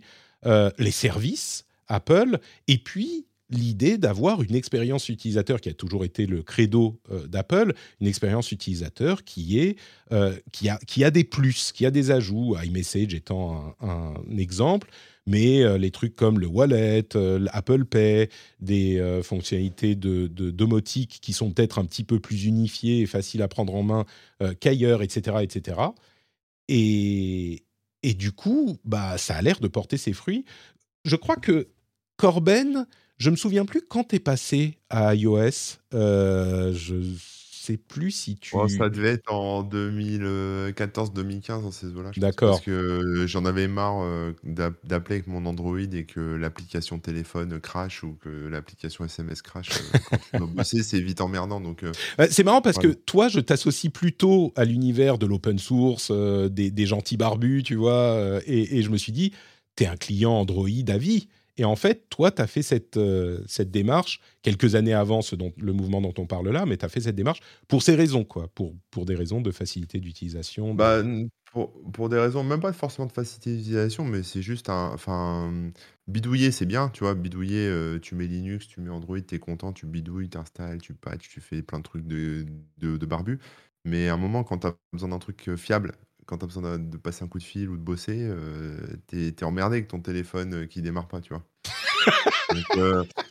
donc, euh, si tu veux, j'aime beaucoup Android, et... mais c'est pareil avec Linux. Si Moi, Linux mmh. en version desktop, hein, je parle en version desktop pour, le, pour le grand public, ça, ça marche très bien. Mais un, jour, tu sais pas pourquoi, tu vas faire une mise à jour et ton serveur X va pas redémarrer. Il va falloir que tu ailles bidouiller dans les fichiers de config et tout. Fait chier, quoi. Enfin, tu vois. Donc, tu euh, passes du, de l'informatique euh, en tant que euh, hobby presque à l'informatique. Tu t'en fous que ça soit un outil informatique presque. C'est juste un, truc, un, un, device que tu veux utiliser et, voilà, tu t'en fous de ce que c'est. quoi. Dont tu as besoin surtout. Il faut que ça soit fiable. Tu vois, il y a la question fiabilité. quoi. C'est mmh. ça qui est important. C'est un mouvement qu'on n'avait peut-être pas vu venir quand même. Là, je me tourne vers Cédric et Jérôme je ne sais pas si on l'avait vu venir quand même. Moi, j'avais toujours l'image d'iOS et d'Apple qui était le produit qui trustait le haut de gamme et les marges, euh, mais j'aurais pas imaginé qu'ils prennent 50% de part de marché. Alors encore une fois, c'est que aux États-Unis, hein, c'est pas au, global ou même dans les pays occidentaux qui sont plus riches. Mais quand même, c'est surprenant qu'ils arrivent à, 50% de part de marché. C'est un travail impressionnant de, de Tim hmm. Cook. C'est pas si, c'est pas si euh, surprenant en fait. C'est euh, comme tu dis, il y a, un vrai travail euh, de la part de Tim Cook, etc.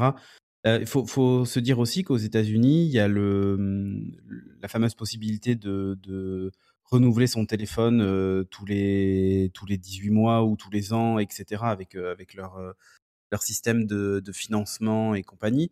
Il y a pas mal de facilités le refurb est assez, euh, est assez actif là-bas aussi. Euh, c'est bête, hein, mais ils ont beaucoup de terminaux, euh, de terminaux vendus. Donc fatalement, il y a aussi beaucoup de terminaux qui restent en mmh. activité parce que bah, ils ont une longévité. en fait, c'est mathématique aussi. Ils ont une longévité qu'un téléphone Android n'aura pas. Quand tu vois que iOS 16 va sortir sur 5 ou 6 générations de téléphones précédents, ils sont pas obsolètes tout de suite. C'est marrant ce que tu dis parce que c'est marrant ce que tu dis parce que sur sur cet aspect aussi, Apple gagne de l'argent avec les services, les accessoires, etc. Ils font de l'argent même sur un téléphone deuxième, troisième main.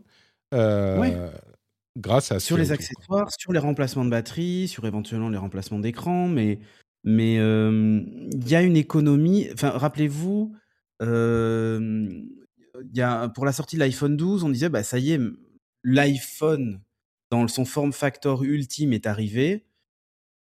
Et depuis, c'est que itération. Le 13, on a vu que c'était une itération. Le 14 sera sans doute une itération avec un petit changement de d'encoche qui sera peut-être plus une encoche. Enfin voilà, des capteurs plus grands. Mais dans les faits, euh, des changements de form factor dans, l'iPhone, on n'en a pas connu tant que ça.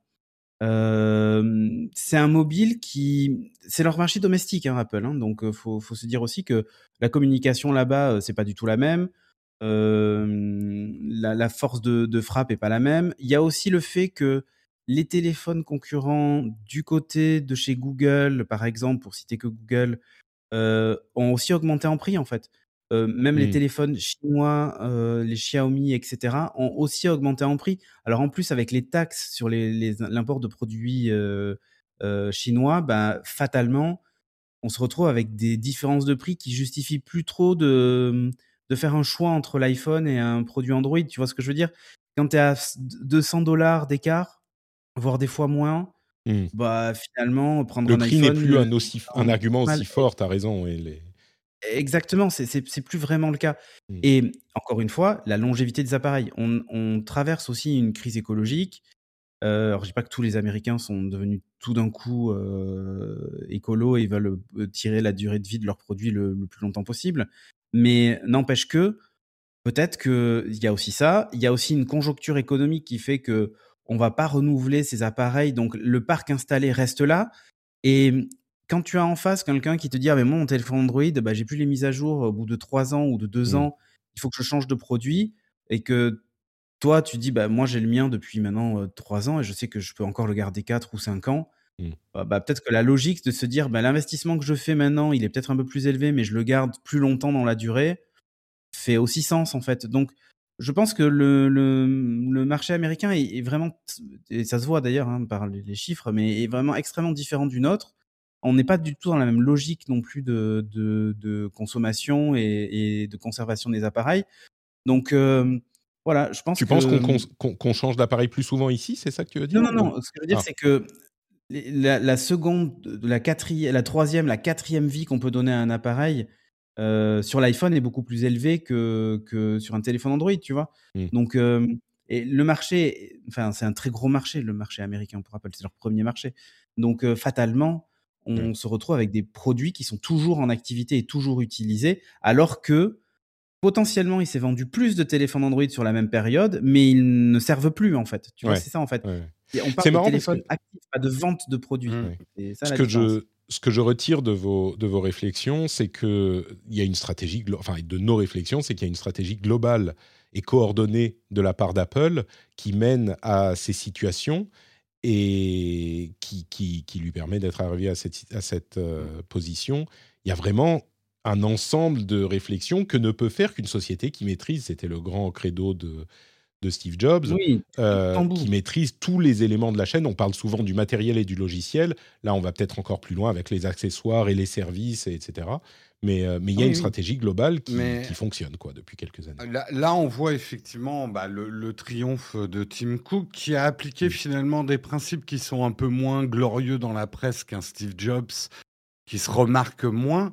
Mais je pense pas que Steve Jobs serait arrivé à un résultat comme ça. Ouais, je suis Euh, je pense que le premier triomphe de Tim Cook, c'est la chaîne d'approvisionnement hyper bien maîtrisée d'Apple. Ce qui leur Ça, permet le même cas déjà dans à des- l'époque de, de Jobs. hein. Ouais, mais il l'a poussé à un niveau plus haut, qui a Mhm. permis quand même euh, à Apple d'atteindre des, des- des marchés et, et de, de sortir simultanément des nombres de modèles. À l'époque de Steve Jobs, on était encore à un smartphone par an. hein. Oui, c'est Là, ça. c'est quatre modèles avec des couleurs différentes. Euh, Non, et Voire puis- a. On, a, Bah, on, a, voilà. on a quatre modèles. On a euh, les nouveaux AirPods, les nouvelles euh, Watch, oui, les des nouveaux, nouveaux iPads, produits, euh, des quatre, services. quatre types d'iPads différents, Euh, des Euh, ordinateurs. Ouais, Tim Cook, c'est c'est un écosystème qu'il est arrivé à Mm. construire. Une pratique de prix bas, je sais que certains vont tomber de leur chaise, quoi. Prix bas chez Apple, ça n'existe pas, c'est complètement faux. non, il y a une Apple gamme. a une, a une vraie politique aujourd'hui de prix accessibles, notamment des prix très agressifs au niveau de l'iPad, qui est une excellente porte d'entrée à des récalcitrants Mm. de l'iPhone qui commencent par un iPad et qui viennent à l'iPhone. Donc, ils ont attaqué des segments de marché qui avaient des anticorps Apple, et on a vu beaucoup de shift Android. Il y a aussi, mine de rien, deux choses qui sont à mettre au crédit d'Apple, à mon avis. Ils ont très bien su surfer sur la descente aux enfers de la sécurité d'Apple, de Google, en, mettant leur marketing, un braquet marketing à fond sur nous, on protège vos données. Que ça soit vrai ou faux, c'est un autre débat. Mais en tout cas, marketingment parlant, ils ont pris, ils ont, ils ont pris le bon cheval en disant euh, nous, on protège, Google vous pille. Euh, ça a jeté un discrédit même dans le mass market. Les gens qui s'en foutaient de leur vie privée, quand je vois des gens, moi, au café, qui se disent Oh non, moi, je veux pas acheter un Android, j'ai pas envie qu'on me pique toutes mes données, euh, tu te dis Ok, le message d'Apple, il a quand même touché tout le monde. Mm. Euh, donc, ça, c'est une réussite marketing. Et puis, euh, le- leur, le- leur écosystème qui marche quand même hyper bien, la fiabilité. Moi, j'entends de plus en plus dans les commentaires peut-être pas les rageux qui vont mettre les premiers commentaires en disant ouais Apple c'est de la merde et tout, mais Ouais, des gens majorité silencieuse qui disent moi j'ai soutenu Android pendant pas mal d'années, puis j'en ai marre, leur mise à jour elle est jamais faite, Mm. ça marche pas bien, euh, il y a des bugs. euh, je veux prendre une photo, ça plante euh, une fois sur dix. Ouais, je bah, suis passé chez. Apple, c'est génial en fait, Mm. Apple. Alors, il y a le contraire aussi. Hein. Il y a le Bien contraire sûr, bien sûr, mais je crois que- que des ennemis. mais- les- chiffres montrent que euh, effectivement il y a un mouvement qui est indéniable. Je crois que anecdotiquement euh, dans le monde de, de, de la euh, tech, euh, de, de, de la création de contenu podcast YouTube, on se rend compte qu'effectivement il n'y a plus vraiment de guerre de clochers. euh, c'est à part quelques enragés, mais il n'y a plus les deux camps qui se s'envoient des pics gentiment. C'est vraiment bon bah pff, ok, il y a ça et ça et beaucoup de gens qui sont euh, intéressés par Apple. Mais l'effort de l'écosystème est intéressant parce que il va tellement loin que même dans les services de streaming, après un lancement de Apple TV Plus qui était un petit peu décrié et même un petit peu raillé, un petit peu ridiculisé, depuis, on en parlait dans l'émission, depuis quelques mois, on voit euh, des commentaires assez élogieux sur ce service, qui n'a pas beaucoup de séries, mais dont la plupart sont des réussites, euh, des réussites euh, totales. Et, et j'aurais, enfin, j'aurais jamais cru que même pour la télé, donc il y a un truc qui savent faire. Alors évidemment qu'il y a des trucs qui merdent, hein, mais euh, bon, bref, pour le moment, c'est et c'est pas du tout dans cette direction. Il a vraiment Tim Cook a vraiment pris Bing, Apple dans la direction de Tim Cook après la mort de Steve Jobs. C'est pas l'Apple de Steve Jobs, mais il y a quand même des forces qui sont indéniables avec une, une, une identité qui est qui reste euh, quand même assez proche de celle qu'on connaissait avant.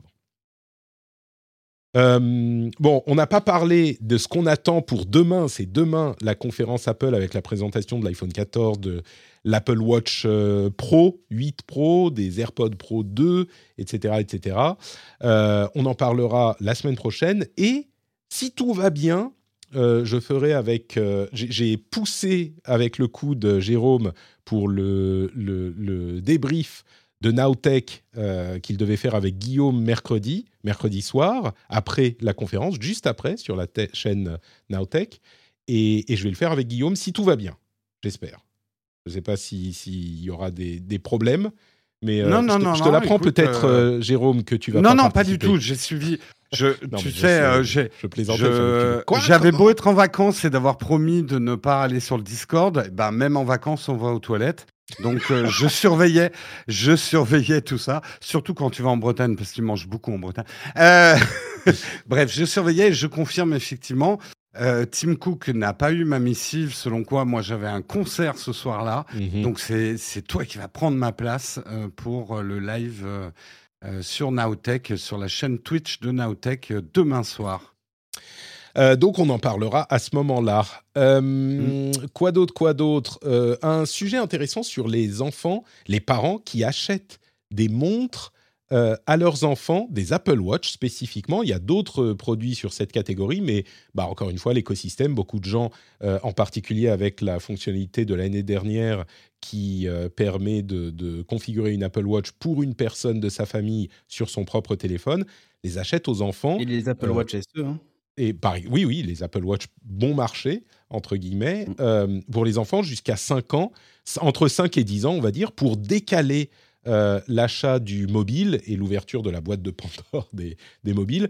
Et, et c'est marrant, moi, j'y pense aussi. Mon, mon fils a 4 ans et demi, bientôt 5, alors peut-être pas à 5 ans, mais 6-7 ans, je me demande si le fait d'a- d'avoir une montre, bah, ça nous permet de pouvoir le contacter et ça lui donne pas accès à, à- à toute la à toute la, la- la richesse euh, et la, les problèmes du net. Et, et donc, c'est une tendance qui, qui gagne en... Non, tu fais comme moi. Moi, je lui ai pris un Nokia qui va pas sur Internet. Mais quand même, à la maison, s'il veut, tu vois, euh, Ouais. contacter ses potes euh, sur FaceTime, machin, il a un iPod Touch, tu vois. Et Ouais. avec le contrôle parental, tu peux bloquer euh, pas mal de choses. Donc, il n'a pas accès au navigateur web, euh, tu vois. Enfin, Je comprends, ouais. Voilà. Ouais, ouais. Mais, mais tu vois, l'Apple Watch, euh, bah, c'est pratique, au moins tu peux le... C'est plus simple, quoi. ouais, mais, euh, Mais- joue à Clash Royale sur euh, l'Apple Watch. euh, Ah bah oui. Et mon fils hier, il est revenu, il a, il a même pas 5 ans, hein, 4 ans et demi. Il me dit, papa, euh, est-ce que tu, tu as le Minecraft? Je dis mais le, le quoi le, le quoi le Minecraft? Oui, il y a Hugo qui m'a dit qu'il a Minecraft, c'est sympa. Je dis bah on va voir, euh, je vais voir si je vais essayer de le trouver. Moi j'exultais à l'intérieur et en même temps j'étais terrifié parce que Minecraft c'est un peu compliqué pour lui. Mais euh, Ouais. et puis il me disait mais je lui dis je vais essayer de le trouver. Et il me dit ah est-ce qu'il y a les noms euh, des jeux sur les jeux? Tu crois Il s'appelle Minecraft. Hein tu crois que tu peux le trouver Eh, eh, euh, Patrick, en vrai, tu lui achètes une pioche, tu lui dis tiens, c'est encore mieux là. Tu vas aller jouer dans le tu mailles. tu vas aller jouer dans le métavers du fond du jardin là et tu vas aller casser des pierres. Et après, et la du bois, là bois. si tu veux du bois. Voilà. Après, tu là vas crafter. Tu- voilà, ça c'est pour miner et puis tu vas crafter. Bref.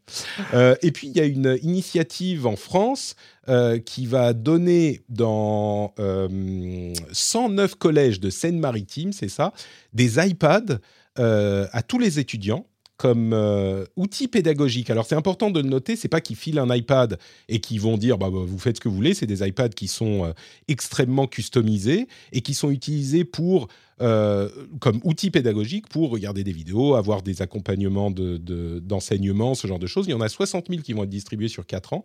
Il y a eu une euh, première, un premier test pendant quelques mois, mais c'est vraiment, et je crois que la première réaction, j'en parle parce que je pense que la première réaction, c'est de se dire, oh, euh, pourquoi les, machines, l'informatique, machin, c'est pas nécessaire, ça marche très bien avec un, avec un, cahier, un stylo.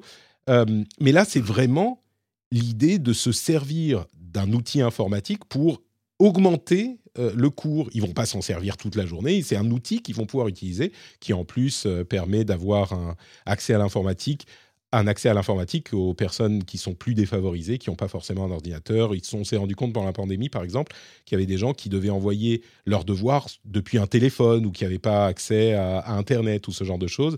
Donc il y a un vrai dé- une vraie déficience. euh, une déficience au niveau de Moi, j'ai un retour d'expérience sur ça. Ouais. J'ai- utilisé euh, avec mes deux enfants, euh, parce que je leur ai fait euh, pendant, pendant les vacances, je leur fais faire du, Swift pour leur apprendre à coder, etc. Et ils utilisent des iPads pour ça. Donc, j'ai deux iPads et ils utilisent ça. Et en fait, moi, depuis mon MacBook, il y a une fonctionnalité qui s'appelle En classe et qui permet justement de contrôler en fait ce qui se passe sur les iPads, d'autoriser que certaines apps pendant qu'ils font le, le cours. Et, euh, et c'est hyper intéressant parce que vous pouvez aussi voir ce qu'il y a sur leurs écrans en temps réel. Donc, euh, vous pouvez euh, corriger, vous pouvez Ah, c'est vraiment hyper bien fait. Et vous créez en fait une classe comme ça et tous les, tous les gens ou les étudiants en fait peuvent bah, se connecter avec, enfin, sont connectés au même réseau que vous et en fait vous, vous pouvez les ajouter dans la classe et automatiquement en gros vous prenez la main sur le truc et en appuyant sur un bouton par exemple vous pouvez ouvrir euh, Swift Playground sur tous les appareils en même temps ou euh, partager une ressource et euh, Mhm. automatiquement ça ouvre euh, le navigateur web sur la, la vidéo par exemple que vous voulez leur montrer etc. Et il y a ce genre de fonctionnalité dont on parle, ouais. Dans, ce- dans Ouais, voilà, et c'est hyper bien fait. Et, et j'ai découvert ça en fait sur sur l'iPad en, en jouant comme ça avec euh, avec les enfants. euh, Mm. Et je, je vois totalement l'intérêt et comment ça peut fonctionner dans un dans une classe euh, euh, au collège, etc. Ouais. Donc vraiment, Moi, ce qu'il faut... trouve- ouais. Pardon, vas-y, vas-y. Pardon. Ouais, je, je- je trouve justement que l'iPad, on va dire les tablettes pour pas. C'est- un super outil euh, pour, pour la pédagogie, pour la démocratisation de l'informatique. J'ai rien contre les ordinateurs, mais les ordinateurs, même, même un Chromebook ou quoi que ce soit, exige quand même une certaine configuration mentale pour l'utiliser et exclut les esprits créatifs et euh, des gens qui sont plus manuels. Je trouve que dans la tablette, surtout quand elle a un stylet, euh, le fait aussi que ça, ça permet de se concentrer sur une tâche, alors que l'ordinateur va souvent encourager quand même à faire plusieurs choses en même temps. Euh, personnellement, pour travailler depuis plus d'une dizaine d'années avec un iPad, c'est pas antinomique avec un ordinateur. Et je pense que dans les écoles, on a trouvé un super produit. Enfin, pour moi, c'est un super produit. Mm. Certes, un peu cher, mais euh, c'est un super produit pédagogique. C'est presque une évidence, quoi. Ouais. Et en l'occurrence, euh, bah, c'est exactement ça. C'est un outil pédagogique. Euh, on ne peut pas l'utili- l'utiliser après 8 heures du soir, euh, on ne peut pas télécharger des apps, euh, etc., etc. Et on ne peut pas aller sur la plupart des sites. C'est vraiment comme un- on va avoir un stylo, un cahier, un iPad, et on ne va pas l'utiliser tout le temps, être tout le temps sur l'iPad, mais c'est un outil. Moi, je pense que effectivement, comme euh, bah, vous le disiez un petit peu tous, c'est c'est bien d'avoir la possibilité d'utiliser cet outil en salle de classe, quoi. Et les ordinateurs, ça fonctionnait pas vraiment, c'est pas pratique, c'est lourd, c'est machin. Un iPad, oui, il faut qu'on puisse utiliser dans son euh, parcours pédagogique et pour, pour l'équipe euh, enseignante qu'on ait la possibilité d'utiliser un outil informatique. C'est une richesse. Donc, à voir si ça fonctionnera avec ça. C'est un test qui est étendu là. Et c'est incroyablement facile à utiliser sur, euh, sur l'iPad. Et enfin, moi, du coup, j'utilise mon MacBook Air, mais si j'avais un iPad maître, je pourrais le faire avec un troisième iPad. Mais deux déjà, c'est pas mal. Hein. Euh, et, et, c'est vraiment, vraiment bien fait, quoi. Enfin, on peut faire l'appel et tout dedans. Enfin, vraiment, le truc est génial. Eh bien, écoutez, donc c'est euh, ajouté à l'outil pédagogique des enseignants, euh, enfin en Seine-Maritime. Euh, quoi d'autre, quoi d'autre? Un sujet. Allez, on va terminer, avec ça. Il y a quand même un sujet un petit peu, un petit peu pénible, mais qu'il faut quand même évoquer. C'est le combat entre Cloudflare, Cloudflare et Kiwi Farms. Enfin, le combat. Kiwi Farms est un, un, forum on va dire ça comme ça, un petit peu comparable à 8chan et, et 4chan avant lui, euh, mais qui coordonne depuis une dizaine d'années des attaques, euh, en particulier contre les personnes euh, trans, mais des attaques de, contre toutes sortes de, personnalités et de personnes, comme du harcèlement, du swatting. Vous savez, le swatting, c'est le fait d'appeler les autorités et de dire il y a, euh, je sais pas, une personne qui est dans une maison en train d'assassiner la famille, il faut que vous y alliez tout de suite et on envoie le SWAT, donc les équipes d'intervention, chez quelqu'un qui n'a rien demandé à personne, qui est tranquillement chez elle. Euh, et c'est parti d'une euh, d'une attaque contre une Twitcheuse, une euh, euh, streameuse sur Twitch euh, qui est trans et qui a été harcelée, qui a été swatée à plusieurs reprises. elle, est, elle est même quitté les États-Unis, elle est allée en Irlande. Quelques jours après son départ en Irlande, elle a été retrouvée par le forum et ils avaient toutes ces informations. Ils ont, je crois, même en Irlande, envoyé des, des, les forces de l'ordre. Ça, je ne suis pas sûr, mais ils ont retrouvé un endroit où elle allait elle a dit je vais aller manger je sais pas quoi et euh, ils ont retrouvé l'endroit, ils ont envoyé des attaques, enfin des menaces, euh, des alertes à la bombe dans la boutique, ce genre de choses. Enfin, bref, le forum est comme ça depuis l'époque du Gamergate, donc c'est vraiment un truc qui date pas d'hier. Les victimes de Gamergate ont essayé de le faire, euh, de le faire tomber depuis longtemps. Je vous avoue que moi, j'en avais pas entendu parler avant ces derniers événements, donc il opérait, je crois, un petit peu en sous-main. Mais la raison pour laquelle on en parle aujourd'hui, c'est que suite à ces dernières attaques, euh, il y a eu beaucoup de pression sur Cloudflare, qui est la, société qui fournit de la protection informatique, donc contre les attaques des DOS, ce genre de choses, à de nombreux fournisseurs de services, pas que KiwiFarm, hein, il y a genre, euh, je ne sais plus, 20% de l'Internet qui est euh, sur Cloudflare pour, Flare pour se protéger contre les potentielles attaques. Et euh, le, service était donc sous pression d'arrêter d'héberger euh, Kiwi Farms. Il y a quelques jours encore, il disait non, c'est pas à nous de décider qui va faire ceci ou faire cela, et donc ça relance ce débat éternel dans lequel je ne veux pas forcément me, relancer aujourd'hui, mais ils ont changé de, position il y a quelques jours parce que justement, les selon eux, euh, la raison, c'est que les, attaques et la question de la sécurité, pardon, de la sécurité des personnes commençaient à devenir véritablement problématiques.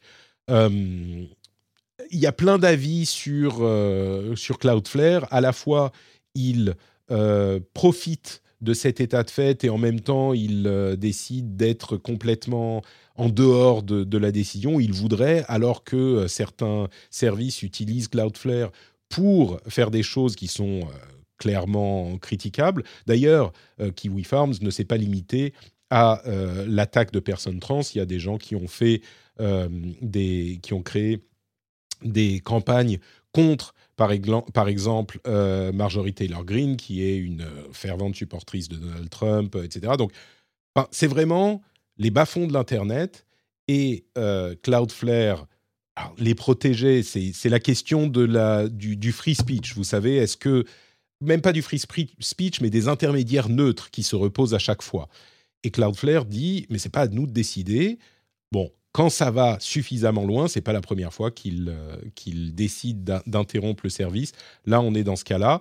Je voulais le mentionner parce que vous entendrez sans doute parler ici et là de Kiwi Farms et au moins maintenant vous, vous comprendrez de, de quoi il s'agit. Euh, bon, je ne sais pas s'il y a pas grand, s'il y a grand chose à ajouter là-dessus. Euh, si vous voulez commenter, n'hésitez pas. Mais c'est des questions qu'on a souvent Oui, euh, déjà évoquées souvent par- traité, ouais, en fait. on- Mm. Et Donc tant voilà. qu'Internet existera, on traitera ce genre de questions. C'est ça. Je vais conclure avec une, un sujet un petit peu plus drôle. Euh, Est-ce que vous connaissez le hack par VTC Est-ce que vous savez ce que c'est? Non. Non. Eh bien, écoutez, quand vous disiez il y a euh, quelques instants qu'on peut toujours trouver un moyen d'utiliser un service pour faire euh, des choses pas très bien, euh, à Moscou, il y a, enfin à Moscou, en Russie, il y a des gens qui ont utilisé l'app de VTC de Yandex, qui est le géant du net local, qui, pour créer un embouteillage monstre à Moscou, en commandant des dizaines et des dizaines, voire des centaines de taxis, et en leur disant qu'ils devaient les récupérer à un endroit précis. Et donc, il y avait des dizaines, des centaines de taxis qui convergeaient vers le même lieu. Et du coup, ça a donné lieu à un, un embouteillage monstrueux. Euh, c'est rigolo parce que c'est comique de, de- de lire ça, de lire que oh, les hackers ont créé un embouteillage. Mais en même temps, moi, ça me fait penser, euh, enfin, faut se préparer à ce genre de choses parce que ça peut créer, euh, je sais pas, lors d'un événement politique ou lors d'un truc, si tu veux. Ça avait été fait par un mec qui avait mis plein de smartphones dans une. Oui, mais là, c'est un embouteillage arrête, virtuel. euh, Oui, oui, c'est vrai. ouais, Là, c'est un vrai embouteillage. Tu vois Ouais, Ouais. je le vois, je le vois. Ouais. Ouais. Oui, c'est vrai.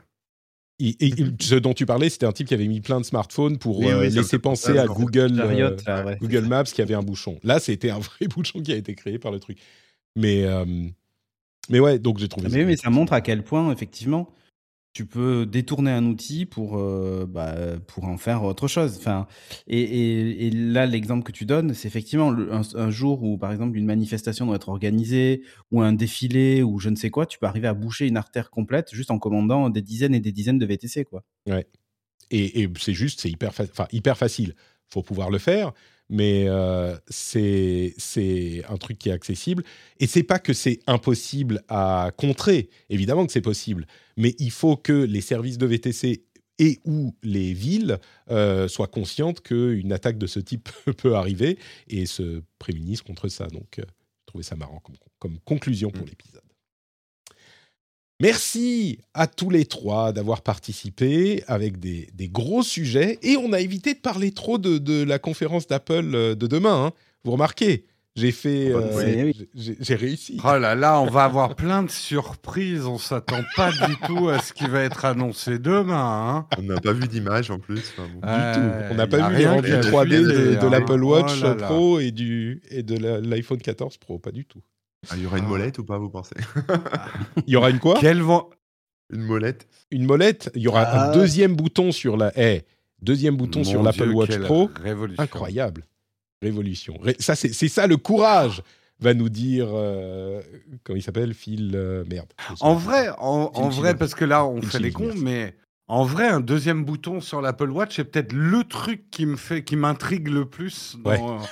Dans, dans, dans tout le reste. Parce que, alors, franchement, euh, la, la taille des trous sur les écrans, j'en ai tellement marre de ces histoires de trous sur des écrans, euh, des poinçons, des trucs, mais je je sais pas ce que les archéologues du futur vont penser des chroniqueurs tech euh, des Ah ouais. années euh, 2020. Et ils étaient Ah, là à faire des vidéos des entières des- sur des diamètres de trous dans des écrans, quoi. Euh, sérieux. Écoute, on verra si tu nous parleras des diamètres des trous dans les écrans dans tes prochaines vidéos Nowtech. euh, bah, bien sûr, auras- eh, je, je- je veux faire de la vue, mec. Bon, super, merci. Bah écoutez, justement, Jérôme, où retrouve-t-on euh, tes diamètres de, de trous euh, sur Les diamètres de Oh trous, là là. oh là là, la phrase Eh, qui dérape. C'est vous qui avez commencé. Pense toujours au 1%, Patrick, qui détourne tout.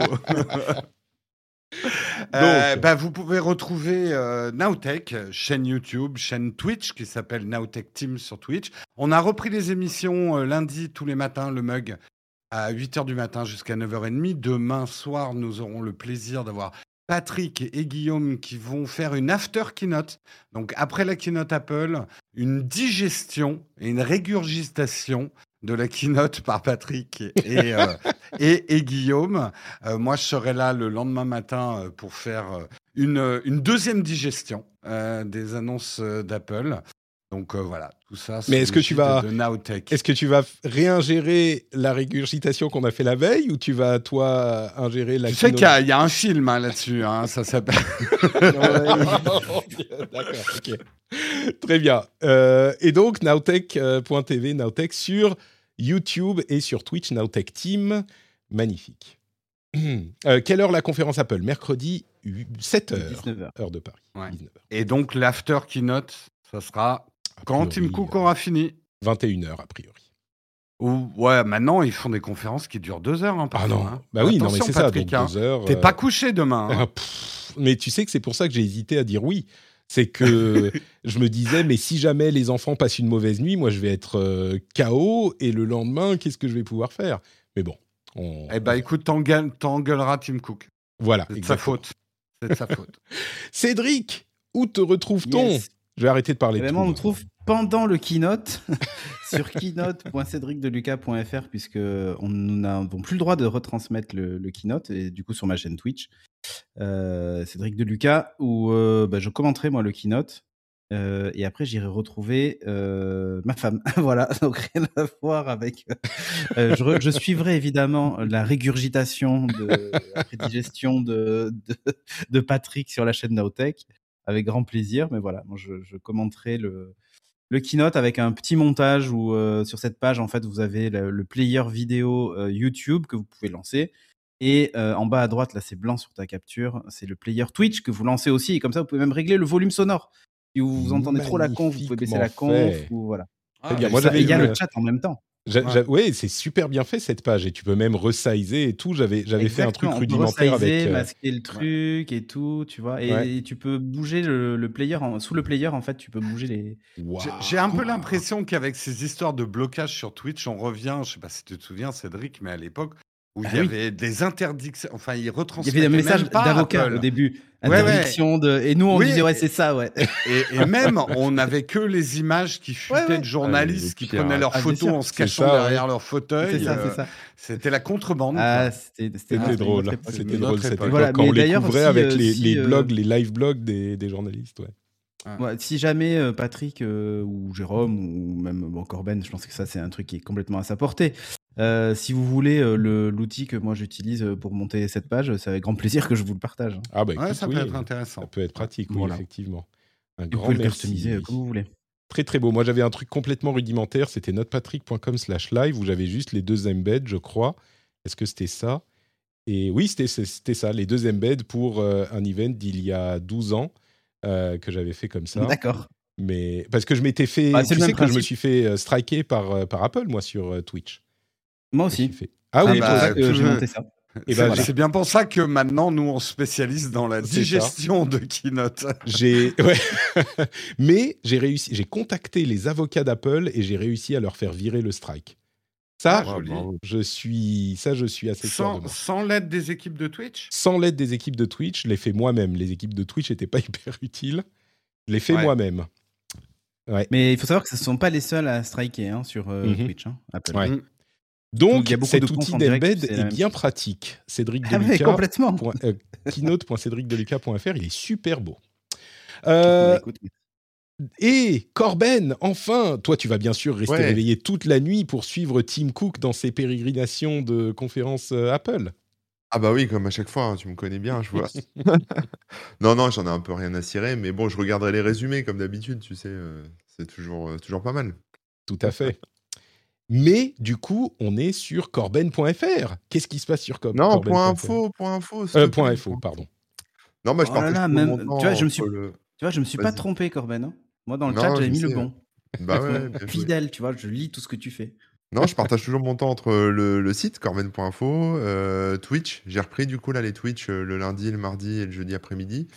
Et puis, euh, et puis le Patreon, euh, voilà, je, je bosse beaucoup pour les Patreons. Je leur fais des vidéos, des petits articles exclusifs, euh, des petits trucs, euh, voilà. Donc Magnifique. euh, je- voilà, mon temps est précieux et, et j'en ai pas beaucoup. D'accord. Et tu travailles beaucoup. C'est très bien. Merci à tous les trois. On aura les liens vers vos comptes Twitter dans les notes de l'émission, évidemment, comme à chaque fois. Pour ma part, bah, c'est NotePatrick partout et notepatrick.com pour avoir les liens vers tout ce que je fais, euh, les podcasts et tout ça. Et surtout, vous avez NotePatrick, euh, non, vous avez patreon.com slash rdvtech pour soutenir l'émission. Le lien est dans les notes de l'émission. Vous pouvez le faire tout de suite depuis votre smartphone ou quand vous rentrez chez vous. Cling, les clés dans le bol Patrick, patreon.com slash rdvtech. Peut-être que je devrais faire patreon.com, euh, notepatrick.com slash patreon. Je ne sais pas si ça serait facile à retenir, mais bon, allez, le, le lien est dans les notes de l'émission de façon, donc euh, c'est vraiment super simple. Merci à vous tous de nous avoir écoutés et vous toutes, et on vous donne rendez-vous la semaine prochaine. Alors la semaine prochaine, par contre, on risque de parler des annonces d'Apple. Ça, on a été sage, euh, on parlera d'autres choses aussi, mais on a été sage, on risque de faire ça la semaine prochaine. On vous fait des bises et à très bientôt. Ciao, ciao. Ciao tout le monde. Ciao, ciao.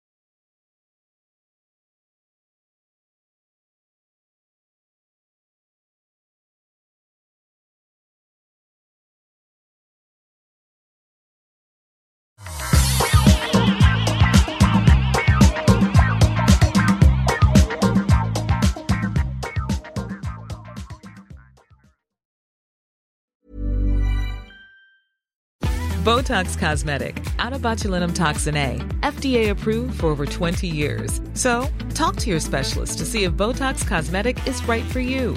For full prescribing information, including boxed warning, visit BotoxCosmetic.com or call 877-351-0300. Remember to ask for Botox Cosmetic by name. To see for yourself and learn more, visit BotoxCosmetic.com. That's BotoxCosmetic.com.